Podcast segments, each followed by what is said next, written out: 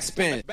Moin und herzlich willkommen zu einer neuen Folge Backspin Podcast. Mein Name ist Emma und ich habe heute einen ganz lieben Gast bei mir. Ich freue mich, glaube ich, seit einem Jahr möchte ich dieses Interview führen und ich freue mich, dass es heute endlich geklappt hat.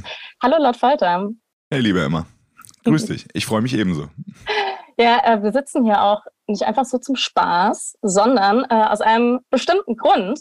Denn äh, dein Album droppt bald, beziehungsweise das ist ja ein bisschen komplizierter jetzt. Ähm, und zwar ist ja dein Album irgendwie schon online, und zwar auf mhm. Bandcamp. Wie, wie, wie kamst du dazu, einfach zu sagen, so, hey, ja, so zwei Wochen vor Release, äh, lade ich das schon mal hoch? Naja, also die letzten Jahre, man ist ja immer gewohnt, dass alles mit äh, Streaming-Release äh, startet. Spotify und alle Streaming-Dienste haben den Untergrund und die äh, Musikwelt übernommen. Und früher, als wir angefangen haben, das ist keine zehn Jahre her, da war das das Größte, ein Projekt zu äh, fertigzustellen und dann einfach auf Bandcamp hochzuladen und äh, froh zu sein, wenn man drei oder viermal verkauft hat. Und ähm, das habe ich irgendwie als untergründige Geste empfunden, das diesmal selber zu leaken. Das ist sehr ja, nice. Ähm, ja, also es ähm, ist jetzt nicht Anti-Kommerz, sondern einfach, es war so ein, so ein Kurzschluss. Und äh, irgendwie fand ich das eine gute Aktion auch für die Leute, weil es gibt anscheinend viele, die da wirklich sehnsüchtig drauf warten. Und ja, also es war einfach da, wenn man es haben wollte. Mhm. Oder ja, es ist ganz, noch da. Ja, ganz witzig. Ich glaube auch die äh, ersten Sachen von dir, die habe ich auch auf Bandcamp gehört, da hatte ich nämlich noch kein Spotify. Ich bin da mhm. spät mhm. eingestiegen. Ich habe mich lange Zeit gegen Spotify gewehrt, weil ich da manchmal so ein bisschen hängen gebliebene, nein, was ich nicht auf Platte habe oder so, das höre ich nicht. ähm, und dann hatte ich dich, jetzt, jetzt wird es auch äh, hier ein bisschen äh, kitschig romantisch. Ähm, meine erste Begegnung war auf dem letzten Tape-Fabrik 2019. Mhm. Äh, da hast du, glaube ich, auf der MC-Stage gespielt, oder? In dem, mhm. Im Kesselhaus. Das ist richtig. Und das war ganz witzig. Ich hatte noch nie davor irgendwas von dir gehört. Ich war mhm. so praktisch auf dieser MC-Stage gefangen, weil man kam ja nicht so einfach rein und raus. Und wir wollten irgendwas danach sehen und waren so, ja, okay, hey, wir, wir gucken uns den jetzt irgendwie mal an, was, was der mhm. so macht hier und äh, hatten gar keine Ahnung. Und mich hat das damals so krass geflasht, dieser Auftritt, ähm, dass wir auf der Rückfahrt sind wir, wie gesagt, auf Bandcamp gegangen und haben uns erstmal alles angehört, äh, mein Kollege und ich, und haben uns so laut Folter von, von vorne bis hinten, was damals zu hören gab, äh, alles, alles reingezogen. Ja, und seitdem, wie gesagt, bin ich ein klitzekleiner Fan hier und ähm, ja, ich freue mich jetzt auch, dass das neue Album draußen ist. Ich habe auch sehr lange gewartet. Oder bald draußen ist. Das ist erstmal ja. eine schöne Geschichte. Für mich war das auch ein schöner Auftritt. Es war ziemlich voll, das stimmt. Ja, auf, ja es war super heiß. Ich war auch auf dem letzten, letzten Tape-Fabrik-Festival. Es ist unglaublich, wie, wie warm es auf dieser Stage jedes Mal ist.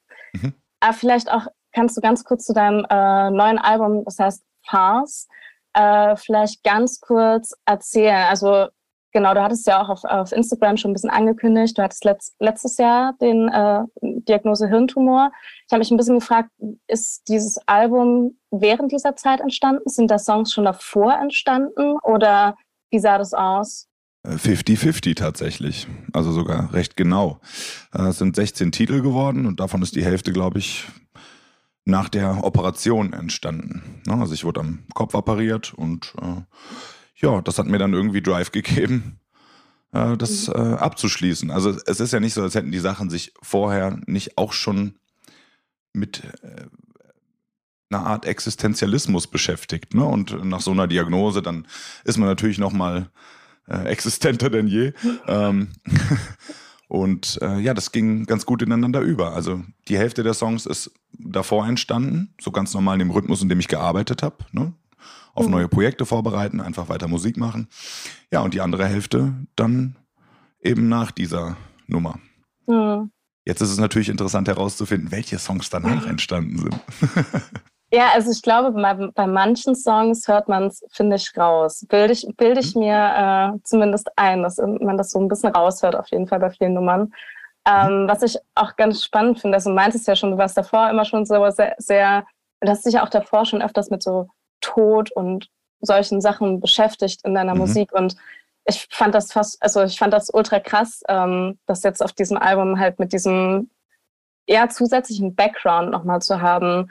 Mhm. Hat es dir geholfen, in dem Moment dann zu schreiben irgendwie oder war es eher anstrengend?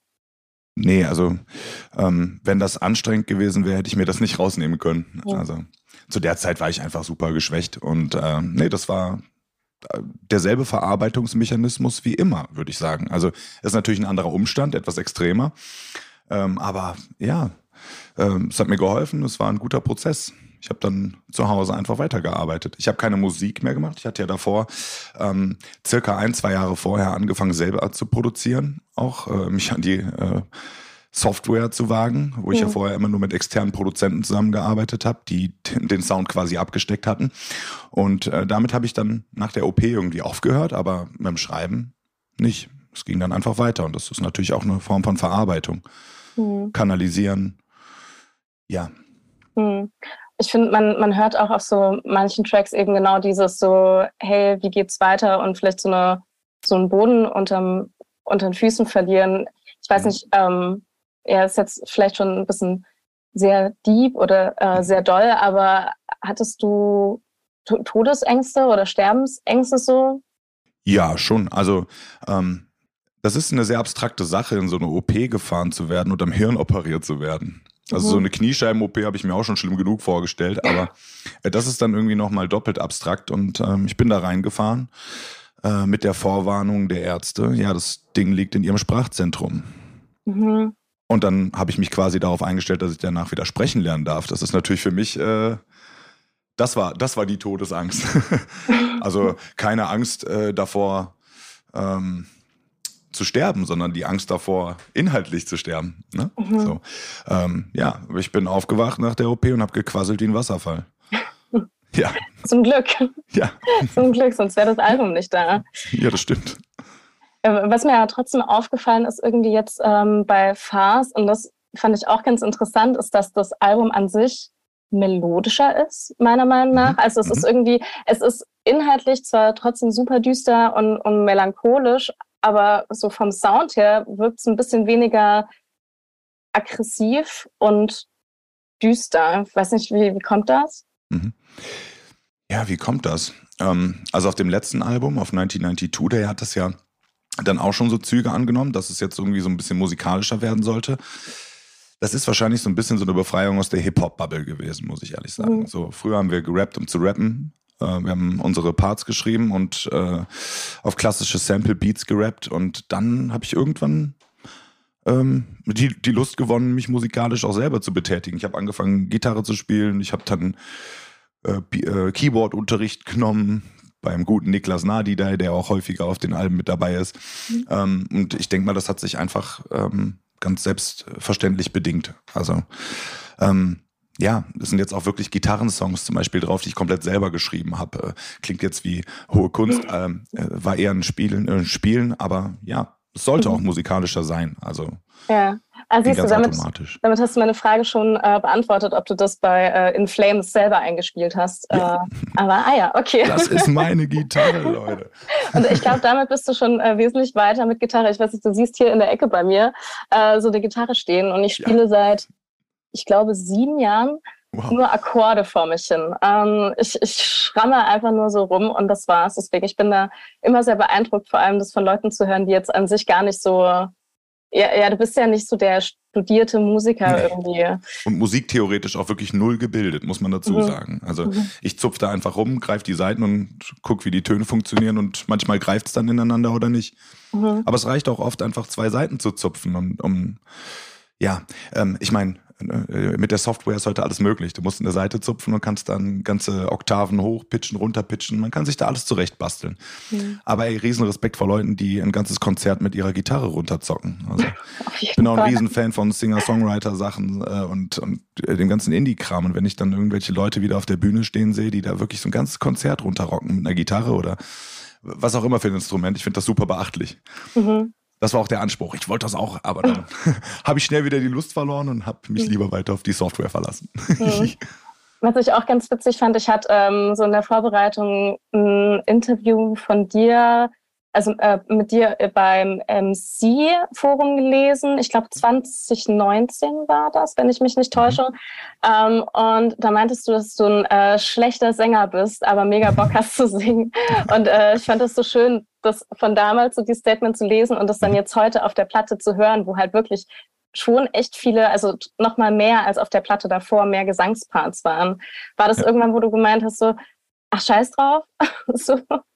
Ja, also ich hole mir natürlich auch immer Feedback von äh, Freunden und Bekannten so und dann kann ich mich an Christians Kommentar, Christian, ein guter Freund, mit dem ich das Label Baby Groove dann auch gegründet habe, der mich eigentlich seit Jahren begleitet, der dann äh, gesagt hat, ey, ganz ehrlich, Iggy, Ozzy, äh, singt da irgendeiner äh, Töne richtig? Ja, er hat einfach verdammt nochmal. Ja, er hat einfach verdammt nochmal recht. Also diese ganzen Melodyne und Autotune-Nummern sind okay, finde ich okay, eine Pitch Correction anzuwenden. Aber im Endeffekt ging es auch gar nicht mehr darum, äh, aufrecht zu singen, sondern einfach mhm. nur expressiv zu sein. Und wenn da mal was schief ist oder kratzt, ja, let's go. Mhm. Ist es äh, für dich irgendwie schöner zu wissen, du hast, äh, also auf dem Album hast nicht nur du, es sind auch viele andere äh, bekannte Leute, ne? hier Fritz Suppe, Leaf, Talky Talk, mhm. ähm, so ein paar altbekannte Namen auf jeden Fall, die, wenn man sich mhm. mit deiner Diskografie beschäftigt, äh, immer mal wieder auftauchen. Ähm, genau, aber gibt es dir so ein, so ein Bestätigungsgefühl, zu wissen, so, okay, ich glaube, die Hälfte der Songs waren von dir oder so, ne, produziert? Ungefähr, ja. ja, genau. Also, ich vergesse das manchmal. Ja. also es ist super schön, wenn ich Verzeihung. Wenn ich mich daran erinnere, ist das super schön, aber ich vergesse es manchmal. ja, aber gibt dir das ein ähm, gutes Gefühl, äh, dann, dass du sagst, so, hey, okay, der Beat, der ist wirklich von mir, der ist jetzt nicht von jemand anderem, sondern das ist wirklich von mir produziert? Ja, also ich bin schon manchmal stolz auf mich. ja, schon. Also ich finde die auch gut, die ich da gemacht habe, sonst wären sie nicht mit auf dem Album. Also ich habe natürlich tausende Projekte angefangen, davon ist dann ein äh, ein Tausendstel mit auf dem Album gelandet. Mhm. Aber es ist ein schönes Gefühl. Ja. ja, man muss ja auch sagen, du hast ja auch ähm, davor nochmal so ein Zwischenprojekt äh, als Jiddle gehabt, wo du. Ja, stimmt. da war ja was. ja, absolut. ähm, dieses Instrumental-Album. Ja. Würd, würdest du sagen, also hat dir da Produzieren mehr Spaß gemacht als Rappen oder hattest du einfach äh, Bock, mehr zu produzieren? Ja, genau. Also ich hatte so ein sehr schönes Studio zu der Zeit gegenüber von der Kirche und ich war irgendwie total, also hatte die Kirchenfenster vor mir, immer mit der Beleuchtung und ich war irgendwie super inspiriert, so transzendentale Beats zu bauen. Und mhm. das war einfach so eine Phase, so von einem halben Jahr bis Jahr. Und äh, dann wurde ich so ein bisschen pressiert, ja, mach doch mal ein Instrumental-Release. Und ja, dann haben wir das einfach fertig gemacht. Mhm. Ähm, ich habe aber nebenher auch immer weiter geschrieben und äh, okay. ja, also ja. Also würde schon sagen, du siehst dich auch immer noch mehr als Rapper als als Produzent an der Stelle. Ja, in letzter Zeit muss ich sagen, habe ich das Gefühl, ich sehe mich gar nicht mehr als Rapper. Ja? Also es ist, es ist Rap, aber Rap in dem Kontext, in dem man Rapper kennt, im Hip-Hop-Kontext, würde ich mich jetzt mit dem Album schon gar nicht mehr so, naja, irgendwie identifizieren können. Also mhm. ich bin ein Schreiberling. der irgendwie versucht, sich zu äußern. Aber ja, ist natürlich nach wie vor Rap. Also es ist gereimt, es ist äh, rhythmisch. Ähm, ja, also ich würde mich schon eher als, als äh, Rapper sehen als, mhm. als Produzent. Ah, das ist ganz spannend, dass du das sagst. Also das habe ich, ich mir hier auch aufgeschrieben auf meinem schlauen digitalen Zettel, den ich hier habe.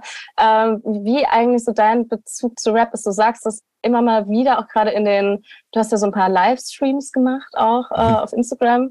Äh, habe ich mir ab und zu mal angeschaut, wenn ich Zeit hatte. Und ähm, hast es da immer mal wieder so durchklingen lassen, dass so die diese aktuelle Deutschrap-Szene gar nicht so was ist, was dich so interessiert. Also das ist auch eher so nicht so richtig wertend, sondern es interessiert dich einfach nicht. Und auch wenn du so Songs auf Instagram postest, dann sind da selten Deutschrap-Songs dabei. Ähm, wie viel, also wie viel Deutschrap hörst du eigentlich aktuell so? Und hast du so ein Gefühl, zu dieser Szene dazu zu gehören? Also es gibt da immer wieder so Phasen, sage ich ganz ehrlich. Ähm, generell, also früher hat mich das sehr abgeholt, das ist aber auch schon über zehn Jahre her. So mit 18, 19, 20 war ich da voll drin. Ähm, ja, und also es geht gar nicht um die Entwicklung von Deutschrap. Ich glaube, ich war eigentlich nie so sehr im deutschen Hip-Hop mhm. verankert. Also äh, rein, äh, was meine Hörgewohnheiten angeht. Ähm, ich finde immer mal wieder Songs, die mich total kriegen. Aber ich muss auch sagen, es stößt mich auch echt vieles ab.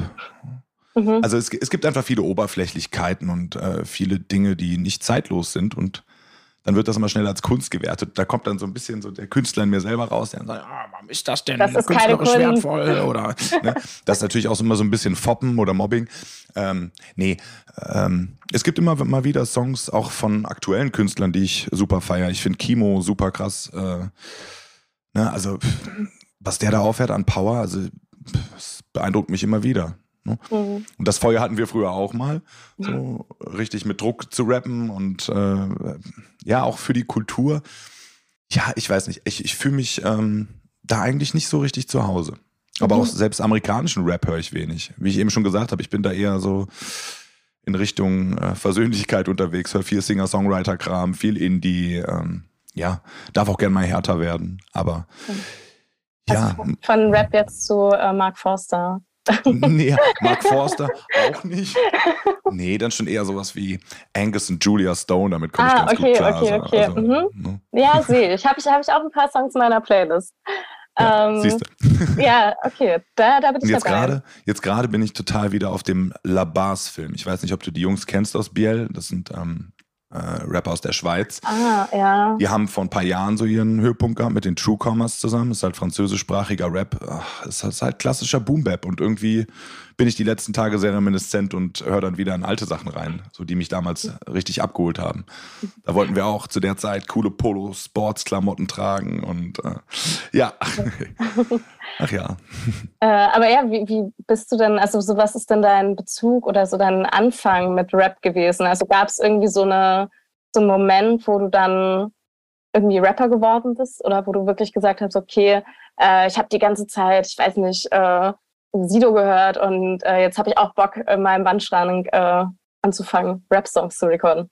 Ich hatte erst so eine Band mit ein paar Jungs zusammen aus äh, der Stadt, in der ich groß geworden bin und wir haben eigentlich so ziemlich punkigen Sound gemacht. Und dann hat sich die Band aber aufgelöst. Malte Hook war damals zum Beispiel dabei, der ah. Ex-Bassist von Anne Mike Gunterreit, mhm. der heute als Beach People Musik macht. Und der ist dann ins Ausland gegangen und hat sich die Nummer aufgelöst und ich wollte aber irgendwie weiter Musik machen. Und dann hatte ich jemanden im Studium, der hatte zu Hause ein Mikrofon stehen und hat dann gesagt, komm doch mal vorbei, wir nehmen was auf. Hab dann einen Text dem, an dem Abend geschrieben und auf einmal ging es immer weiter. Und auf einmal warst du Rapper. Einfach so. Ja, ja also ne, dann hat man dann halt ja. ähm, so ein bisschen versucht, für sich selbst für Furore zu sorgen. Und dann habe ich die richtigen Jungs kennengelernt. Wir waren schnell eine Crew und es hat sich einfach verselbstständigt. Mhm. Aber was waren so deine Rap-Inspirationen am Anfang? Hm was waren meine Rap-Inspirationen? Also groß geworden bin ich mit den Gorillas zum Beispiel, keine mhm. Ahnung. Also ähm, ähm, Eminem, das war ja also die ganz frühen Sachen. Ne? Ich bin 92er Kid, so das ist halt so. Da wird man mit Eminem äh, konfrontiert und ja hm, in Deutschland, was hat mich denn im deutschen Rap animiert zu rappen? Ich glaube tatsächlich, dass damals President mich richtig abgeholt hat. Also diese ersten Sachen, kleiner Katechismus, als wollte Gott uns ersaufen, das waren so Sachen. Da habe ich gedacht, ja, okay, das lohnt sich dann auch mal ausgesprochen zu werden. Ähm, ja, und dann ähm, auch die Sachen von Audio fand ich früher super. Audio 88, Jessin, äh, Hiob fand ich immer super. Ähm, Hiob hat tatsächlich auch heute noch für mich so eine Relevanz. Dieses Drama-Konkret-Album höre ich immer wieder, die Fragmente-Scheibe höre ich immer wieder. Ja, da könnte man jetzt sagen, das sind so ein paar Charaktere in Deutschland, die mich dann schon auch dazu inspiriert haben, selber Sachen zu machen. Der Retro-Gott natürlich damals. Ne? Ich komme aus der Nähe von Köln. Ich habe damals die ersten Entourage-Konzerte sogar mitbekommen und so. Das war, war eine gute Zeit. Das ja. hat schon inspiriert. Mhm. Ja, ich finde es immer ganz äh, wieder witzig, dann auch deine ähm, Features auf den Alben zu sehen. Das ist diesmal ein bisschen kleiner, spärlicher ausgefallen, äh, mhm. aber also so das einzige ja, Rap-Feature äh, ist ja tatsächlich irre und es hat mich, mhm. es hat mich irre gefreut. Oh Gott, jetzt, jetzt kommen schon die schlechten Wortwitze. Ähm, aber ich finde, das ist ein sehr spannender Künstler, aber ich war auch so, ach krass, Voll. das ist so eine, so eine Kombination von euch beiden. Ähm, wo ich so war, ja, ich wäre da nie drauf gekommen, auf die Kombi von Lord Foltern irre. äh, aber als ich sie dann gehört habe, war ich so, ja, Mann, to total. Ähm, wie suchst du denn so deine Feature-Parts aus? Gerade wo die so, so selektiert sind.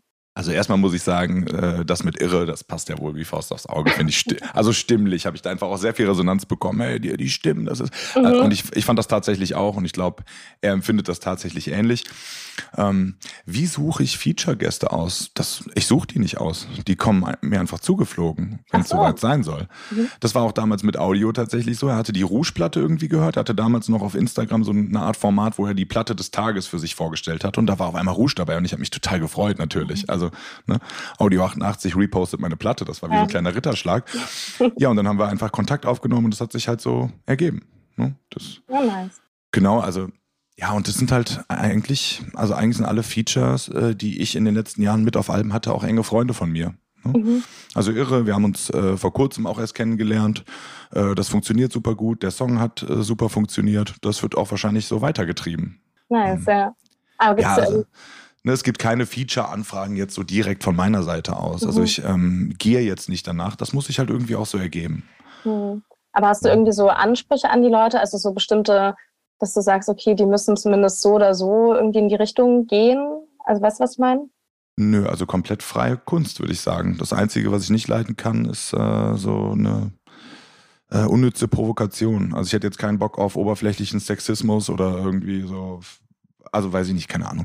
Es gab auch schon Leute, mit denen habe ich gearbeitet, da sind Zeilen äh, auf Alben gewesen, wo ich im Nachhinein sagen würde, nee, hätte ich jetzt nicht nochmal gemacht. Auch mhm. alleine mit dem Künstler auf einem Al Album dann zu sein oder so. Ja, weiß nicht. Also mhm. FSK 0 würde ich jetzt auch nicht sagen, aber ich denke, du weißt, was ich meine. Also so eine ja. Grenze sollte dann nicht überschritten werden. Also Voll. da will ich mich einfach nicht mit identifizieren lassen. So. Mhm. Ja, du hattest ja auch ein, ähm, also ein komplettes Collabo-Album mit äh, Joe Space. Aber wie gesagt, genau. inzwischen eher weniger Features. Ähm. Würdest du sagen, inzwischen findest du es irgendwie entspannter, mehr alleine zu arbeiten? Siehst du dich da vielleicht eher so als Einzelgänger, dass du also würdest du heute noch so ein ganzes Kollaborationsalbum machen? Ja, das kommt darauf an, mit wem. Also derjenige, mit dem ich das noch nicht, äh, noch nicht gemacht habe, der ist ja auch noch nicht da. Ähm, ja, nee, okay. äh, das kann ich mir schon vorstellen. Also das mhm. ist nicht das Problem. Ähm, ich kann mir auch nach wie vor vorstellen, Features zu machen. Das ist jetzt im letzten Jahr natürlich so ein bisschen so eine Kapazitätenfrage gewesen. Ähm, mhm. Groß rumzureisen war jetzt einfach nicht mein, mein Ding. Ne? Ja. Und äh, immer alles übers Internet machen ist dann auch immer ein bisschen anstrengend oder ähm, mühseliger. Aber ja, also ich äh, bin generell Features nicht abgeneigt. Ich glaube, das hat sich einfach so ergeben, dass jetzt nicht so viele Features mit drauf waren auf den letzten Alben. Hm. Hm. Ja, du hattest vorhin schon ein bisschen äh, drüber gesprochen, wie du so, also dass dir das ja schon irgendwie geholfen hat, auch während der Krankheit ähm, eben Texte zu schreiben. Und ich weiß, das ist, jetzt, das ist eine richtig blöde Frage und Standardfrage, ähm, aber bei dir interessiert es mich tatsächlich, weil ich finde deine, deine Texte immer sehr spannend. Also ich weiß noch, gerade die ersten Projekte und ersten Alben war ich so, okay, krass, das, das ist äh, ein voll krasser Song, aber ich kann dir überhaupt nicht sagen, um was es hier überhaupt geht. Also ich kann dir nicht sagen, was er mir sagen will gerade. Es war auch immer, wenn ich Leuten versucht habe, äh, Lord Folter ans Herz zu legen, weil ich immer so, ja, das ist, sind, also man braucht ein bisschen Zeit, um sich mit diesen Texten zu beschäftigen. Deswegen, wie gehst du so an so Texte ran? Hast du schon ein Thema im Hinterkopf oder ist es mehr so einzelne Zeilen oder Bilder irgendwie? Ja, also eigentlich wirklich ganz unbedarft. Das ist eine Frage, die ich mir selber tatsächlich sehr häufig stelle. Ah, was, was, okay. was hast du da eigentlich gemeint? Wie bist du da ja. überhaupt drauf gekommen? Also bei so einem Album wie Rouge war es schon sehr schnell klar, da geht es halt irgendwie auch darum, so eine alte Liebesbeziehung abzuarbeiten, sowas ziemlich Dramatisches. Ne? Ähm, also ich denke mal, das ist inhaltlich schon recht geschlossen, aber die Zeilen an sich, das sind Dinge, die fallen mir einfach zu, die schreibe ich dann auf, fragmentiere die am Ende zusammen und dann ist das äh, ein abstraktes Gedicht irgendwie auch. Mhm. Ja, ne, also ja, also irgendwann habe ich mich einfach damit zufrieden gegeben, dass man da äh, interpretieren kann, was man möchte, dass man das auch behandeln kann, wie man möchte und dass das auch im Laufe der Zeit von Song äh, zu Song immer mehr Bezug ineinander nimmt, äh, ineinander greift irgendwie und am Ende vielleicht ein gesamtes Bild abgeben kann. Aber ich würde schon sagen, das ist eher ein abstraktes Övre am Ende. Ich habe keine bestimmte Intention. Mhm. Natürlich ist da immer ein Gefühl von Drama und Melancholie dabei, aber das provoziere ich nicht, das kommt halt einfach aus mir raus. Mhm. Es wäre eher provokant von meiner Seite aus, wenn ich irgendwie so einen Happy Song machen würde. Ähm, ja. Oder was heißt Happy Song, aber äh, so, sowas, ja, weiß ich nicht. Also ja, so Lifestyle, mein Lifestyle ist nice und äh, alles ist cool, so guck mal, wie cool ich mit meinen Freunden bin und so. Äh, bin ich natürlich trotzdem, aber ich würde nicht auf die Idee kommen, so einen Text anzufangen. Mhm. Also ich habe auch immer das Gefühl, so die Lyrik, mit der man konfrontiert wurde, so aus den letzten Jahrhunderten, ist halt einfach auch immer dramatisch oder melancholisch oder zumindest sehr existenziell. Und irgendwie habe ich mich eher in dem Erbe gesehen als im, ja, ich will jetzt kein falsches Wort benutzen, aber als in so einem prolligen Hip-Hop-Erbe, wo es dann auch um Lifestyle geht. Mhm. Voll. Ja, was ich äh, ganz äh, interessant fand jetzt auf dem neuen Album, dass es ein bisschen konkreter wurde, hatte ich das Gefühl, als jetzt so bei den, bei den alten Alben. So, ich konnte schon ein bisschen konkreter sagen, um was es hier geht. Hast du irgendwie vielleicht so inzwischen auch dieses Gefühl, dass du konkreter was sagen möchtest und nicht einfach nur irgendwie Bilder malen mit der Sprache, sondern auch wirklich Themen behandeln möchtest? Ja, also das Thema.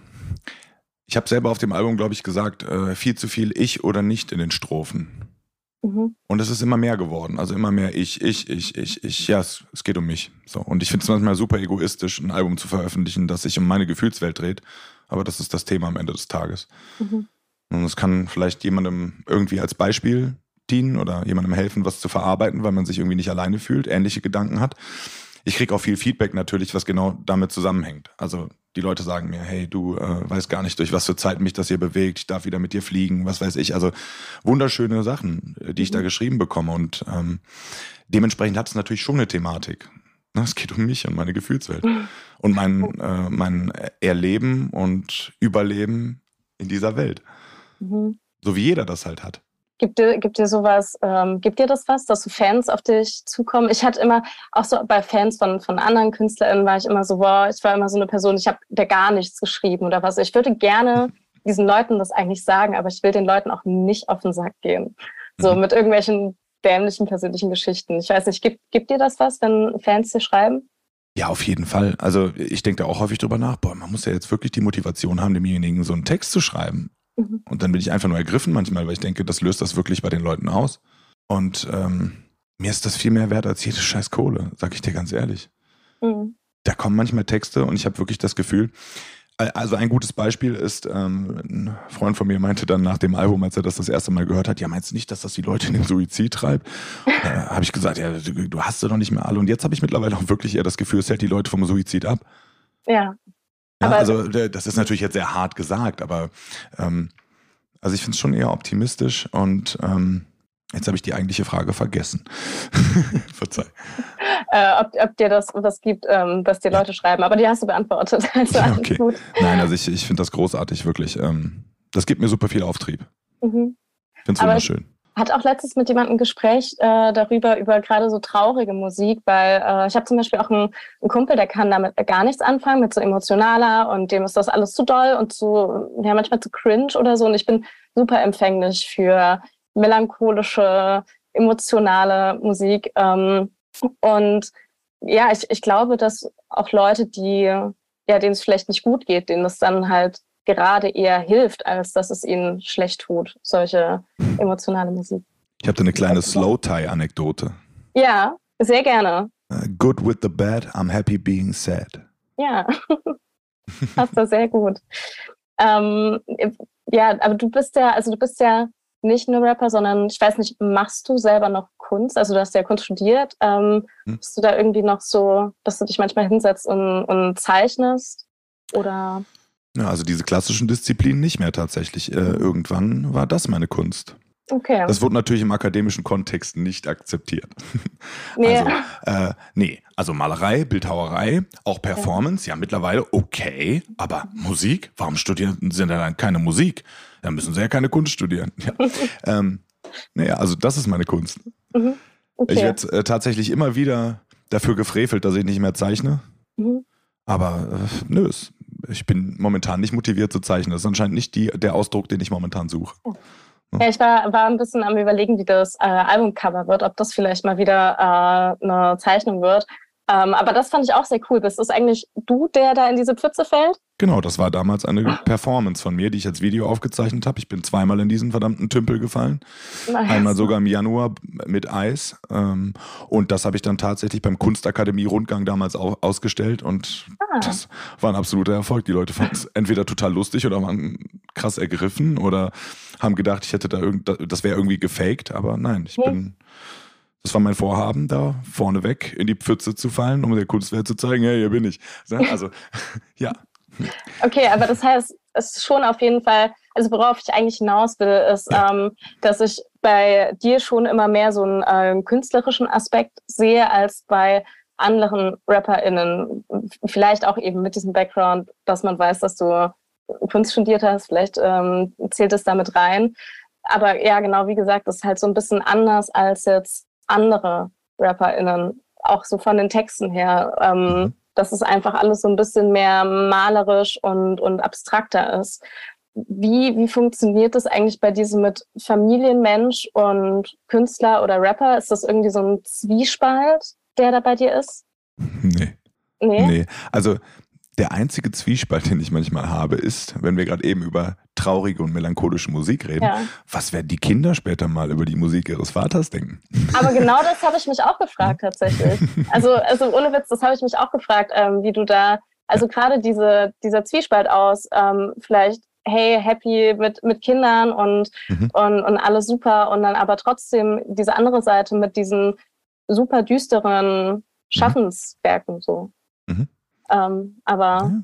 Der du, das liegt nicht mehr in meiner Hand irgendwann. Also ich habe äh, bedingt Verantwortung. So, ich übernehme meine, meine Kinder vollste Verantwortung. Aber über mein Erbe hinaus, ähm, also ja, ähm, ich bin froh, dass meine Kinder keinen Vater haben, der äh, frauenverachtenden Rap gemacht hat oder äh, irgendwelche Randgruppen diffamieren musste oder ja, weiß ich nicht. Mhm. Also ich kann mir nicht vorstellen, wie in 20 Jahren die Welt aussieht. Deswegen weiß ich nicht, wie Menschen das in 20 Jahren wahrnehmen, auch nicht, äh, wie die Welt meiner Kinder aussieht. Wir werden sehen. Mhm. Mal gucken.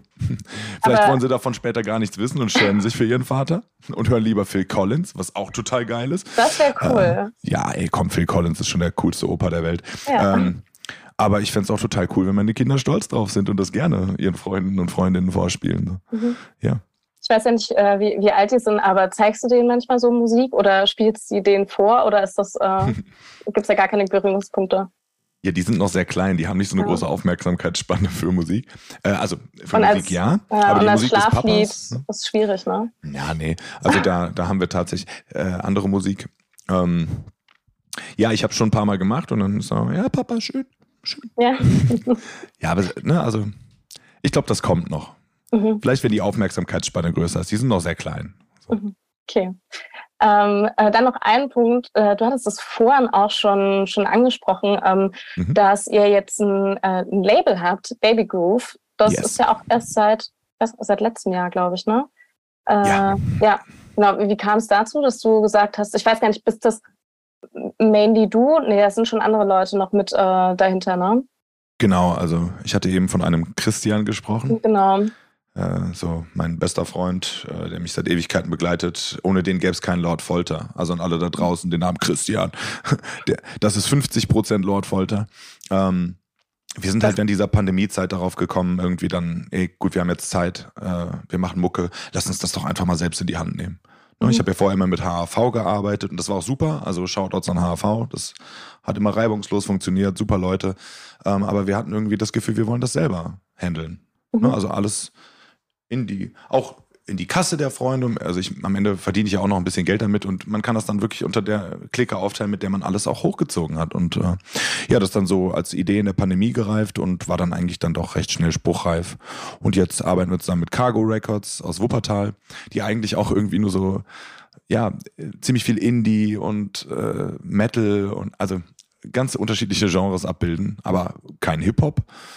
Ähm, ja, also ich glaube, das ist jetzt auch so ein bisschen Neuland für Cargo und auch für uns. Und ja, Baby Groove. Mal sehen, was daraus wird. Jetzt ist ja schon Nick mit dem Kopfsplatte. Das war jetzt die erste, die erschienen ist über Baby Groove. Meine wird dann die zweite sein und dann werden wahrscheinlich Instrumentalscheiben folgen und so weiter und so fort. Mhm. Mm, du hattest in anderen Interviews immer mal angedeutet, dass du so äh, gerade nach dem Instrumental-Album, ähm, dass du da eben wieder an einem Lord Folter-Album sitzt. Das ist ja das, was jetzt rausgekommen ist. Äh, aber auch so andere musikalische Projekte gehen, die jetzt gar nichts, also wirklich gar nicht so viel mit Rap zu tun haben. Also mhm. nicht so wie das Album jetzt, sondern wirklich gar nichts. Ähm, Gibt es da irgendwie, hat sich da weiter was entwickelt?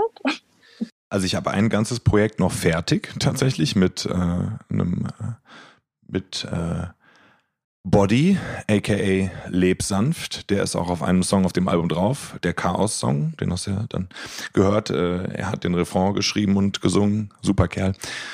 Grüße an dich, Jakob. Ähm, genau, mit ihm habe ich eine fünf-Track oder fünf Songs sind, könnten ja auch ein Album sein. Ich wollte ähm, gerade sagen, heute ist alles möglich. Du kannst das Ding auch Album nennen. Ey, ich ja. habe da letztens auch ja. ein Album mit sieben Songs äh, vorgelegt bekommen, wo ich war so, wow, okay. Hier Pusha T. Pusha T. Ja. Ähm, nee, also ähm, ja, das sind fünf Songs, die aber recht lang sind und auch unterschiedliche Genres in, also in, auf einem Song ineinander greifen. Also das ist schon ein verrücktes Projekt. Und das ist auch noch in der Pipeline. Das ist quasi jetzt kurz vor Mastering und ist dann für Frühjahr nächsten Jahres geplant.